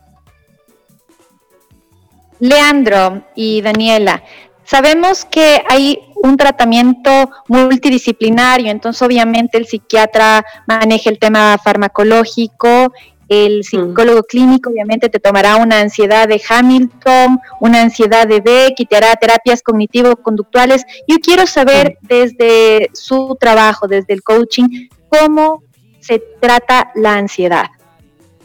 Bueno, nosotros en realidad como coach eh, lo, que, lo que hacemos es enseñarle al, paciente en realidad a detectar ¿no? los tipos de ansiedad que tiene, porque en realidad cuando ya eh, hay, siete tipos de ansiedades diferentes, entonces cuando ya pasan eh, a, mayores, eh, ya los derivamos con un especialista, un médico, porque desde el coach podemos ayudarlos a detectarlo y darles tips eh, para que, bueno, que, bajen los estados de ansiedad y que de esa manera, cuando recién se, detecta y está en principio la enfermedad, lo pueden llegar a corregir y no pasan a mayores. Ahora ya cuando el trastorno es más está más avanzado y sí vamos al médico. Entonces, lo primero que nosotros hacemos es que, ellos sepan, se den cuenta, que reconozcan que tienen esto, este problema de ansiedad, porque muchas veces la gente no lo sabe. Entonces nosotros empezamos a, decirles, bueno, eh, identifica en qué momento te pasa esta situación. Por ejemplo, esto de ponerte eh, que te falta el aire o te hiperventilás, tenés aire por demás en el cuerpo o empezás a temblar o te estás en estado de mareo o te tiemblan las, piernas, eh, tenés sudoración en el cuerpo. ¿En qué momento te pasa eso? No, reconoce el momento, el objeto. No sé, por ejemplo, estoy pensando en que tengo que conseguir trabajo porque no tengo dinero y demás. Bueno, eso me, pone mal, me lleva a este estado de ansiedad. Bueno, entonces, ¿cuál es el objeto? El problema es el trabajo, ¿sí? Entonces ahí reconozco cuál es el objeto que me está llevando a tener estado de ansiedad. Por otro lado, tengo que trabajar con los pensamientos, darme cuenta si estos pensamientos que tengo con respecto al trabajo son reales o no por ejemplo, estoy hablando del trabajo, puede ser con otra situación, por ejemplo, lo del tema del avión. ¿eh? O sea, el pensamiento de que me voy a subir un avión y me da esta ansiedad, ¿por qué es? Porque vi una película y de repente eh, me quedó la idea de lo que pasó en la película, que el avión se estrelló, qué pasó. Bueno, entonces, ¿esos pensamientos son reales? Seguramente que no, porque todos los pensamientos los creamos nosotros, más en estas cuestiones del tema de ansiedad. Entonces, reconozcamos el pensamiento. ¿Qué me puede producir? O sea, ¿qué puede ser real y qué no puede ser real? Y por último, eh, bueno, tenemos que tratar de decir, bueno, esto es una creencia, es un pensamiento, ¿cómo lo puedo modificar? Tratamos siempre de decirle, vamos a, respirar, les empezamos a enseñar ejercicios de respiración, eso ayuda muchísimo a oxigenar el cerebro y a que tengamos pensamientos más claros, ¿eh? nos baja las revoluciones y hacemos que el estado de ansiedad se calme muchísimo. Entonces, hay muchos tips para poder este, bajar los estados de ansiedad, más allá de... Eh, de la respiración, hacer ejercicios físicos, lo que contábamos antes de la, de la mm, alimentación, ejercicios de meditación, ¿sí? meditar, eso baja muchísimo la ansiedad también. Eh, delegar tareas, por ejemplo, si tengo exceso de tareas en mi trabajo, eso por ahí me trae esta de ansiedad, bueno, empezar a delegar tareas. Eh, por eso, depende del objeto y la situación de cada persona en particular, le vamos dando eh, los tips para que reconozcan cuál es el problema y ahí poder este, salir más, más fácil del tema si es que ya no tiene un trastorno obsesivo compulsivo, ¿no? si ya no tienen otra, otras cuestiones más este, avanzadas. Perfecto. Oye, ¿y, qué tipo de actividades ustedes realizan en Argentina con, la población en este tema? ¿Están capacitando gente? ¿Están realizando algún taller? ¿Cómo lo hacen para poder, digamos, llevar esta, toda esta información a la comunidad?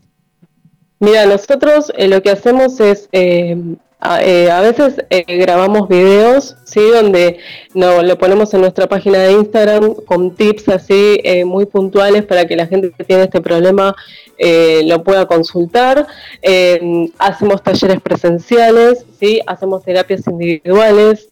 Eh, estamos permanentemente tratando de ayudar a, la gente con estos problemas que en realidad son muy comunes, pero que traen mucho, muchos condicionamientos en la diaria de la gente y se sienten mal y no saben qué hacer. Entonces, por ahí con algunas cosas tan simples como enseñarles a respirar y a reconocer que son problemas de ansiedad y no es otra cosa, porque a veces la gente piensa que, ay, ¿qué enfermedad tengo? Bueno, los estados de eh, pánico, ¿no? Eh, que es muy común hoy, hoy, por hoy, este, hay mucha gente que dice, bueno, ya tengo, no sé, estados de pánico y tengo que ir al psiquiatra, me tengo que medicar, y a veces no es tan así. Sí, también este, les enseñamos biológicamente con un taller de cómo funciona nuestro cerebro, en qué momento nuestro cerebro empieza a tener ansiedad. Nuestro cerebro muchas veces nos juega una mala pasada, este, está dividido, nosotros a veces lo hacemos muy sencillo, lo dividimos en dos partes, para mí es muy sencillo. Este, el, para la gente trata de usar la información más fácil posible porque a veces la gente no entiende eh, términos muy médicos. Entonces, por ejemplo, nuestro cerebro no puede estar en un estado de agradecimiento y en un estado de tensión constante. Entonces, bueno, eh, le enseñamos a estar la gente todo el tiempo en este presente, justamente un estado de agradecimiento es bueno, porque te hace tomar un estado consciente del presente. Entonces dejo de estar dentro del conflicto, porque cuando nuestra mente está en un futuro incierto, produce ansiedad en nuestro cuerpo y cuando nuestra mente está en un pasado, también produce ansiedad. Entonces estar viviendo una vida del pasado, de lo que hice, lo que pude haber hecho, no, no sirve y tampoco de lo que podré hacer o lo que podría hacer. Hay que vivir constantemente en el aquí y en el ahora, eso nos aliviana un montón, nos, nos libera de este estado de ansiedad muy recurrente y también, bueno, no nos olvidemos que hay muchísimas cosas en nuestro exterior que intentan sacarnos de, de, nuestra homeostasis y ponernos en un estado de ansiedad. Por ejemplo, todo lo que tiene que ver con la tecnología, el no estar un minuto solo o sola sin sonido de fondo. Vieron mucha gente, muchas personas utilizan el televisor constantemente en la casa, no lo apagan nunca, eh, la radio todo el tiempo detrás también, siempre tiene que haber música. ¿Por qué? Porque me cuesta estar conmigo mismo. Y cuando estoy conmigo mismo puedo encontrarme con todas las cosas que me están sucediendo en mi cuerpo, qué me falla, qué, qué síntomas tengo, si me duele algo, si no me duele nada, si tengo ansiedad. Eh, si estoy durmiendo bien, por ejemplo, hay muchas personas que toman como algo normalizado dormir poco y dormir mal, y eso produce ansiedad. Y si le damos también este hincapié bueno, a tomar eh, estimulantes como el café, eh, el té, bueno, los azúcares, los excesos de grasa y todo eso, estamos Las todo el tiempo energéticas, ¿ah? hay un alza Bebidas de bebidas energéticas, el consumo increíble como ha aumentado, ¿no? Exactamente, exactamente, totalmente me- coincido con, con vos.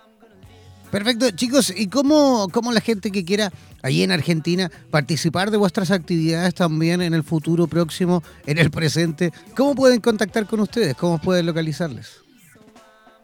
Eh, nosotros tenemos una página eh, tanto en Facebook eh, como en Instagram que se llama eh, abundanciasinlimite.ok. Nos pueden encontrar ahí, en YouTube también, así que por todos los medios, Facebook, Instagram o YouTube, abundanciasinlimite.ok. Ahí nos van a encontrar, podemos, pueden ver talleres, nos pueden hacer consultas, eh, hacemos eh, talleres presenciales y online también, así que no es limitante si no están en Argentina, si están en, en otro país, también los podemos este, capacitar, así que estamos para lo que necesiten. También lo hacemos por vía WhatsApp, eh, para aquellos que necesiten hacer una terapia urgente o descubrir qué es lo que está llevando al estado de ansiedad. También hacemos algo por WhatsApp, que hoy en día está, es una herramienta muy útil. Este, aquellos si quieren anotar, si tienen lápiz y papel, bueno, 54 sería nuestro, nuestro código acá en Argentina, ¿no? Y el número particular es el 11, yo voy a dar un celular, es el 11 27 05 9331. De esa manera se pueden contactar eh, vía WhatsApp este, y le vamos a estar brindando toda la información de nuestros talleres para aquellos que se quieran sumar en esto justamente de llevar bienestar al hogar, ¿no? de los padres y llevar bienestar a los niños en la casa, para que esos niños puedan después ser- ser unos adultos libres de ansiedad. Perfecto, fantástico, chicos. Oye, un millón de gracias eh, por, eh, por la comunicación, un millón de gracias por haberse, digamos, atrevido también a participar con nosotros y llevar, por supuesto, todo en cuanto a información relacionada a este tema. Esperamos sin duda tener la posibilidad de volver a conversar con ustedes y eh, gracias, gracias una vez más que tengan una linda, una linda semana. Muchas gracias y gracias a ustedes por, por, invitarnos. Gracias a todos y bueno, esperamos pronto volver a contactarnos para darles más información de este tema si quieren u otros temas más. Así que muchísimas gracias y buenas tardes y buena semana para todos. Buena semana para ustedes también. Ya, nosotros vamos a hacer una cortísima pausa musical y ya regresamos aquí a Buenos Días, eh, Bienestar.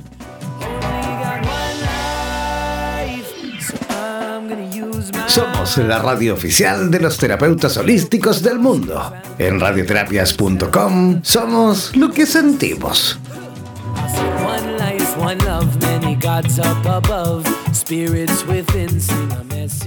Love. En radioterapias.com queremos agradecer la activa participación de los profesionales de la salud de Hispanoamérica y España que a diario nos aportan los consejos necesarios para la obtención de una mejor calidad de vida en conciencia con nuestro entorno. Gracias por ser parte de los más de 30.000 profesionales inscritos en nuestra comunidad. No dejes de ingresar a nuestra página web e infórmate de la posibilidad de ser parte de nuestro staff de locutores o locutoras desde cualquier lugar del mundo.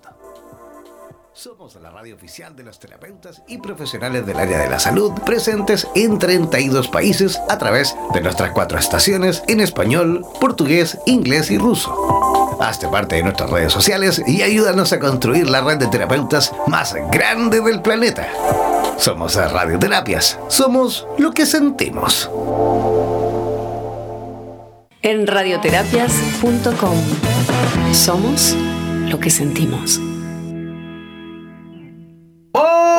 Mantente siempre comunicado con la radio oficial de los terapeutas del mundo. Síguenos en nuestro fanpage en Facebook, así como también en Instagram, buscándonos como Radioterapias. Además, podrás comunicarte en directo con nosotros a través de nuestro WhatsApp, el más 569-7242-7060, más 569-7242-7060. No olvides que en radioterapias.com somos lo que sentimos.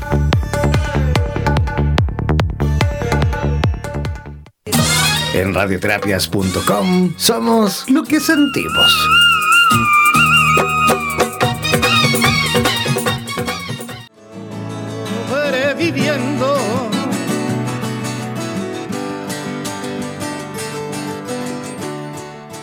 Ya, sobreviviendo, sí, claro, muchas veces eh, también eh, consideramos que vamos sobreviviendo, sobre todo en estos tiempos un poco convulsionados en lo que cual estamos eh, viviendo, ¿sí o no, Carolina? Estamos con, con, varias situaciones que pueden en cierto aspecto también provocar estrés. ¿Y con quién vamos a conversar también con respecto a este tema? Eh, vamos a hablar con respecto a los tipos de estrés que gatillan, ojo, en diabetes según la nueva medicina germánica. Y es por esto que tenemos ya en línea a nuestra invitada que se encuentra conectada en directo desde la ciudad de Santiago de Chile. Ella es naturópata eh, holística de la Universidad de Aconcagua y también es editora ejecutiva del periódico chileno El Guardián de la Salud. Así que desde ya le damos la bienvenida con la mejor de las energías a Ruth Modra. ¿Cómo está Ruth? Bien, gracias. Gracias por tenerme. No, gracias a ti por aceptar nuestra invitación. Oye, Ruth, en el día de hoy hemos estado, pero cargado con, con temas, con contenido que tengan que ver siempre con el, el estrés, eh, la depresión, todo esto que estamos viviendo, por supuesto, socialmente, no solo en Chile, sino que en el resto de nuestra región también. Estamos, eh, digamos, propensos, según lo que tú nos vas a comentar con respecto a este tema, estamos propensos a, a lo mejor a, digamos, optar, o mejor dicho, contagiarnos o contraer patologías como la diabetes a causa de todos estos fenómenos que estamos viviendo? Bueno, justamente esto es una forma de, de ver la enfermedad eh, descubierta por un médico alemán, el doctor Hammer, y es, él plantea que debemos ver todo desde, desde este punto de vista, cómo el cerebro es el comando central y cómo las cosas que nos van pasando afectan directamente la forma en que nuestro cerebro reacciona y eso nos afecta físicamente, se mandan estos mensajes hacia nuestros órganos, es una cosa inmediata, una reacción todo tiene una, una lógica, es parte de, de una forma de supervivencia incluso, todo creado por el cerebro. Así que eh, es- de la vuelta un poco y verlo desde las, las causas gatillantes, que son, eh, en el fondo, es una forma más simple de entenderlo, es decir, factores de estrés, pero no es cualquier estrés, es un estrés que active estas respuestas de, de supervivencia del organismo. Perfecto. Te presento hoy a Carolina Arteaga, que está en contacto desde, desde Quito. Ella también quiere participar. Adelante, Carolina. Hola Ruth, bienvenida a nuestro programa. Me encanta que tengamos un enfoque distinto, ¿no?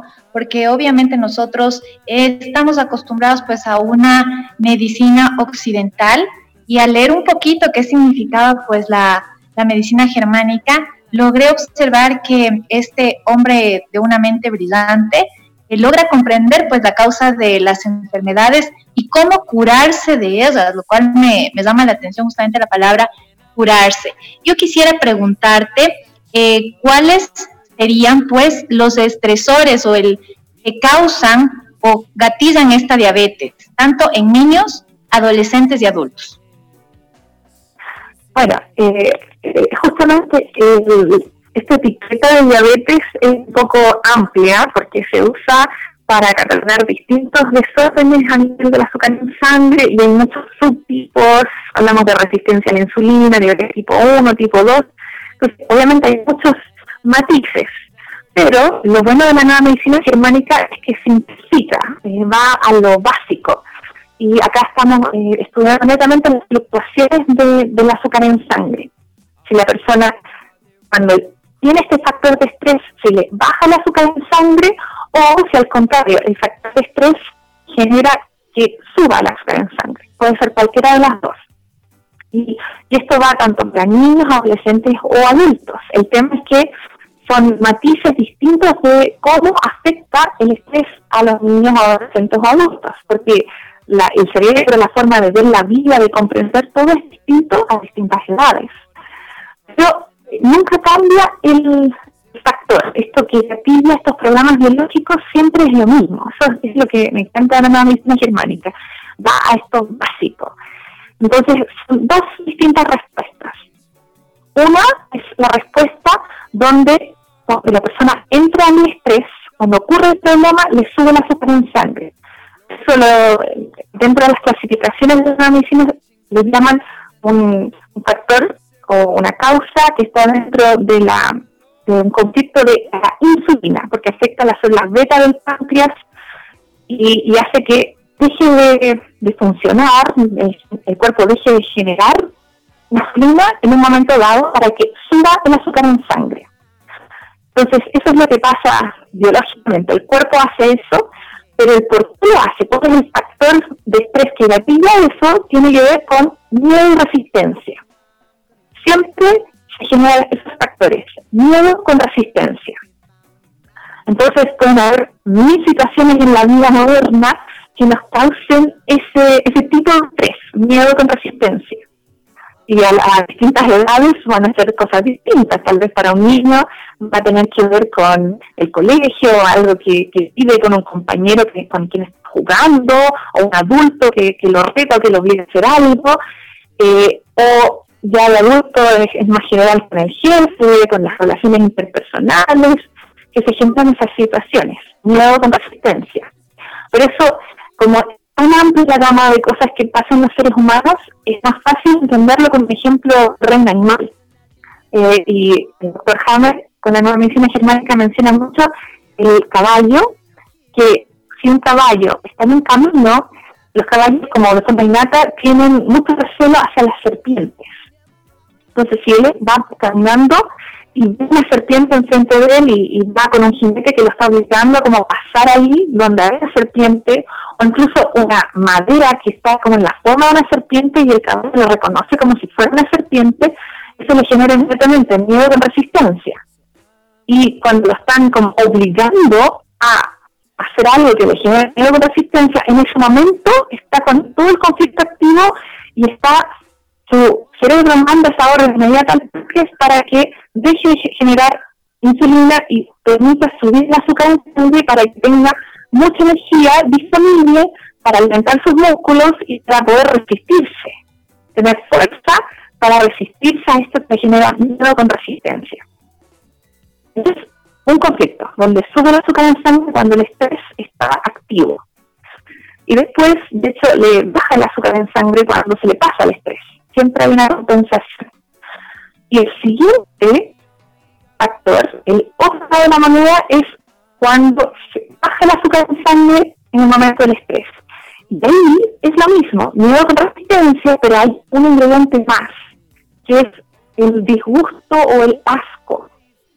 Eh, es algo extra, una connotación que hace que no solo sea miedo con resistencia como rechazo, sino que además está esta cosa de, asco. Y muchas veces tiene como una connotación eh, sexual, como una situación que te sobrepasa, que genera recelo, asco. Y eso ya genera que en el estrés baje el azúcar en sangre.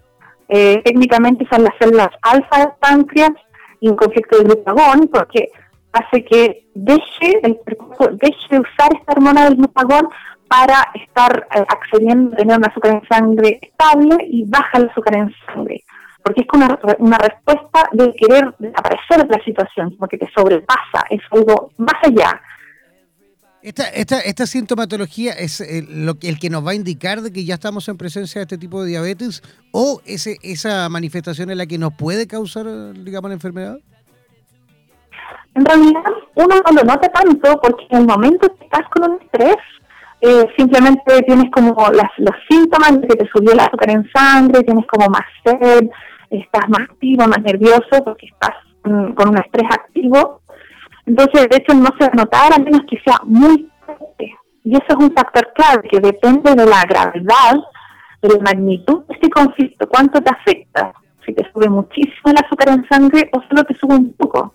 Y es normal que todos tengamos estos factores de estrés y nos suba un poco el azúcar en sangre cuando vivimos estas situaciones. Pero nos resolvemos rápido y no estamos en que nos puedan clasificar como diabéticos. A menos que justo en ese momento nos hicieran el test saliera súper alterado porque en ese momento un cambio en nuestra azúcar en sangre. El tema de la diabetes es que se vuelve un hábito, se vuelve algo que se repite, se repite, se repite, y ahí entra esa etiqueta del diagnóstico médico como diabetes.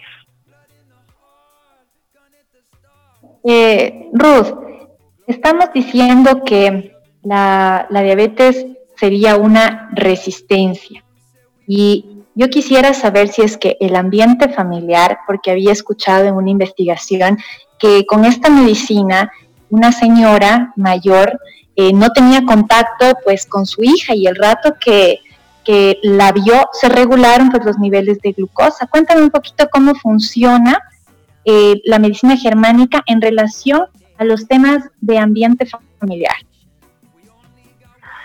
Bueno, el ambiente familiar para muchos puede ser el, factor gatillante. Pueden haber conflictos familiares, penas muy grandes, situaciones que generan miedo y resistencia. Algo que tú rechazas o algo que te sobrepasa, situaciones feas. Y todo depende en cómo lo interpreta cada individuo. Por eso es clave entender el tipo de estrés, pero luego es como un arte, realmente es algo que uno tiene que incorporar, absorber y, lograr, en el fondo, detectar eso en una persona. Y la nueva medicina germánica justamente, justamente como que le da mucha humanidad a cualquier terapia o tratamiento donde uno va a incorporar esto porque requiere tener una conversación y, realmente lograr que, el propio paciente se meta e investigue y analice qué fue lo que pasó y cuál es la situación que le genera estas sensaciones de miedo, resistencia, que le genera todo, todo este conflicto. muchas veces hay que indagar en la familia, pero una cosa clave es que siempre es el paciente el que tiene el control. Eh, depende del paciente si quiere hacer un cambio, si está dispuesto a hacer un cambio dentro de, de, estos factores para que ese estrés ya, ya no sea algo constante y activo en su vida y a veces se requieren cambios bastante radicales, cambiar de trabajo, cambiar la dinámica familiar eh, de forma más drástica, pero eso siempre está en manos del propio paciente, si está dispuesto a hacerlo o no. Entonces la terapia en realidad, la nueva medicina germánica no habla mayormente de terapia, sino que es entender el proceso, el por qué, y luego está dentro de, del propio paciente el cómo quiere y está dispuesto a lidiar con ello. Perfecto. Oye, Ruth, y una cosa, ¿tú esto lo estás enseñando, estás capacitando a la población con respecto a esta temática? ¿Estás realizando algún taller, algún curso o simplemente te dedicas a, digamos, a tratar a pacientes con, esta problemática? Justamente nos dedicamos a través del periódico El Guardián de la Salud mucho más a difundir y enseñar, porque al final, eh, como terapeuta es una herramienta súper útil, pero lo más importante es que el paciente lo pueda entender entonces, que el terapeuta lo entienda muy bien y lo aplique en sus terapias, pero al final la meta es que todo el mundo pueda entender esto y, lo use como una forma de entender los procesos que está viviendo. Correcto. Entonces, no es solo enfocado a, terapeutas el aprender esto y que sea útil, sino que también a, como ser humano uno quisiera entender por qué me pasan estas cosas, y, poder aceptarlo como parte de, los mecanismos de supervivencia. Así que siempre estamos haciendo cursos, charlas, capacitaciones, organizando, traer a, eminencias, personas con más conocimiento que puedan capacitar más y ir ampliando. En realidad es como algo que uno nunca deja de, aprender y ir afinando este conocimiento pero es súper exacto, eso es lo que sorprende muchísimo cuando uno lo aplica en sí mismo y es como, ya, tengo este problema de salud, este síntoma. Y, cuando investigo, siempre me calza con la medicina germánica y, logro entenderlo y aceptarlo un poco más y después depende de mí qué, es lo que puedo hacer, estoy dispuesta a hacer para mejorar eh, los síntomas, dejar de, de cronificar este tema en mi vida. Perfecto. ¿Y, se viene algo en cartelera? ¿Hay alguna conferencia, alguna actividad que estén planificando a corto plazo? Sí, de hecho, dentro de los próximos tres meses, calculamos entre junio y julio, queremos hacer una, capacitación, un curso de, introducción al tema, así que todavía estamos eh, fijando fechas, pero vamos a estarla informando a través de nuestra página web, www.guardiansalud.cl, en nuestras redes sociales, Así que si hay interés, eh, de todas maneras nos pueden contactar por ahí. Todo lo que sea el guardián de la salud nos van a nos van a encontrar. Y estamos muy próximos a hacer cursos y estamos tratando siempre de hacer cursos más avanzados, pero siempre hay que ir repitiendo los básicos porque eh, nunca está de más volver a la base. E incluso los que hemos estudiado muchos años nos sirven mucho refrescar esa información. Y para los que están recién comenzando, en realidad es imposible avanzar si uno no tiene una, base sólida. Absolutamente. Oye, Ruth, quisiese eh, repetir, por favor, la página web por si acaso hay alguien está interesado en participar de vuestras actividades. Claro, www.guardiansalud.cl. Fantástico. Y a todos los que quieran, por supuesto, aquí a nivel nacional, aquí en Chile, participar de las actividades, entrar en contacto ahí con Ruth Modra y el equipo de producción para que puedan también inscribirse y puedan enterarse, por supuesto, de todas las actividades que se acercan. ¿Algo más eh, que comentar, Ruth? Ah, bueno, es un tema que da para muchísimo, pero de hecho, eh, como para dejarlos con ahí con el interés, quiero mencionar eh, algo que al principio mencionó Carolina o, tú. hablaron como del, del contagio de la diabetes, es que es una palabra como tan común y, de hecho, la nueva medicina germánica no cree en el contagio de ningún tipo, ni siquiera del famoso coronavirus. Así que ese es un gran tema para, para hablarlo desde el punto de vista de la nueva medicina germánica. Pero eso te dejo metido ahí la, la inquietud, si te gustaría que lo conversemos a futuro. Claro que lo vamos a conversar a futuro. Ese fue un error mío, no fue la palabra. Claro, yo quise decir otra cosa, pero dije contagio. Todos sabemos que la diabetes no se contagia. Así que, vale, lo dejamos también ahí, pero por supuesto que hará ahí agendado para que podamos conversar de ese tema en específico dentro de poco. ¿Te parece? Buenísimo. Un abrazo gigantesco para ti, Ruth. Que estés muy bien, gracias. Chao, chao, que tengas una linda semana. Gracias, chao, chao. Tú también, em, compañera mía Carolina Arteaga, ¿cómo las personas que se encuentran en Ecuador y que quieran saber un poquito más de ti, cómo pueden localizarte? Bueno, me pueden localizar buscándome en Facebook como Carolina Arteaga. Ahí tengo una fanpage que dice Clínica Ángel de mi Guarda y me pueden buscar en el correo como gmail.com y estamos nosotros ubicados pues en la ciudad de Quito, en Tumbaco, en el kilómetro nueve y medio de la Ruta Viva y Casa de la Cerámica. Y mi WhatsApp es el 099-671-0613, en donde aquí vas a encontrar pues el, la mezcla de la medicina tradicional con la medicina alternativa, como siempre trabajando de manera integral, multidisciplinaria y sistémica. Perfecto, un millón de gracias eh, Carolina, que tengas una linda semana. Para ti también, Jen, y un abrazo y un beso para todos. Un abrazo y un beso para todos. Yo también comenzando a despedirme. Todos aquellos que quieran escribirme también eh, pueden hacerlo buscándome en Facebook como Jan Meyer Radioterapias. Jan con J, Jean.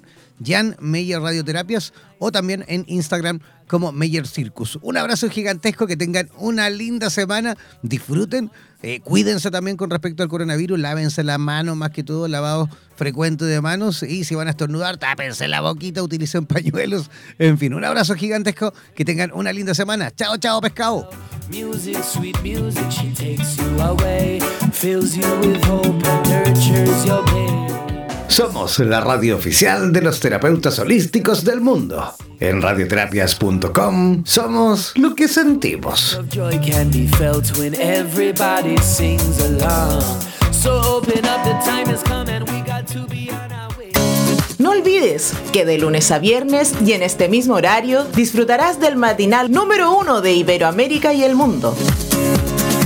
Hemos presentado Buenos días Bienestar en radioterapias.com.